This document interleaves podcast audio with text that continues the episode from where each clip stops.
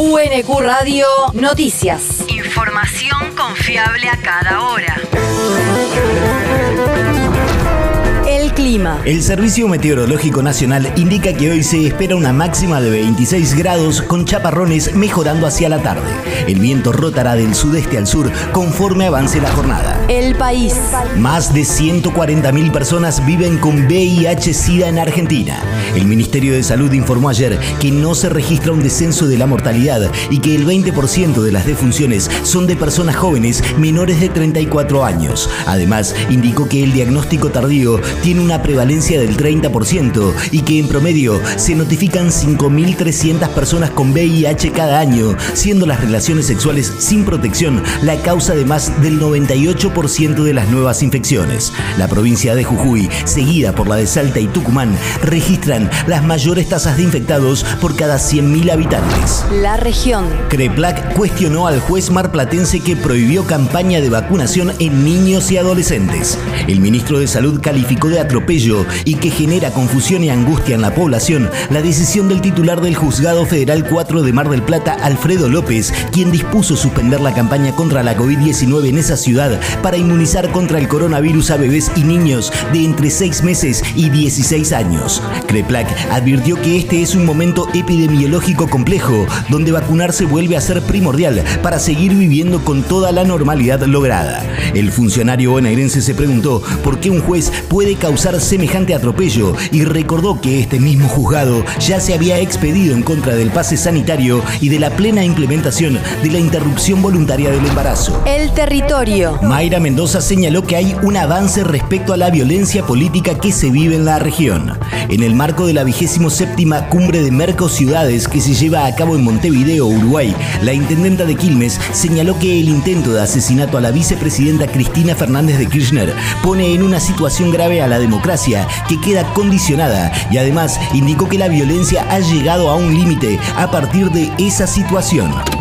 El 1 de septiembre en Argentina hubo un intento de mami femicidio a quien es vicepresidenta de la Argentina, Cristina Fernández de Kirchner. Entendemos que es una situación grave para nuestra democracia. La democracia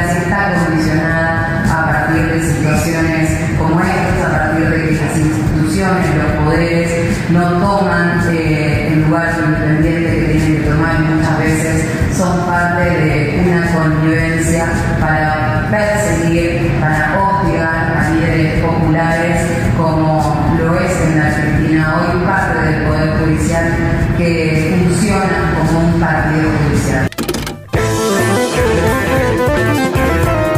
Cumbre se inscribe bajo la consigna de avanzar hacia ciudades amigas, ciudades más verdes, a partir de tres grandes ejes, ciudad ambientalmente sustentable, ciudad innovadora y ciudad de cuidados. En el encuentro, Quilmes revalidó su participación en distintos espacios de la red y fue reconocida como una de las tres ciudades ganadoras del Fondo de Cooperación Sur-Sur 2022. El mundo. Lula da Silva visitará Estados Unidos antes de asumir como presidente de Brasil.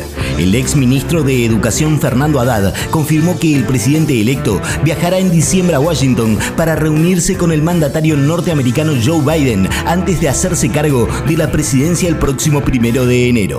Según Haddad, Lula recibió varias invitaciones para viajar a distintas potencias y citó una enviada por el gobierno chino para un encuentro durante este mes, aunque consideró que no habrá tiempo para traslados de ese porte más allá del que realizará a Estados Unidos y del que posiblemente lo traiga a la Argentina. La universidad. Conversatorio Violencia de Género y Estrategias de Abordaje.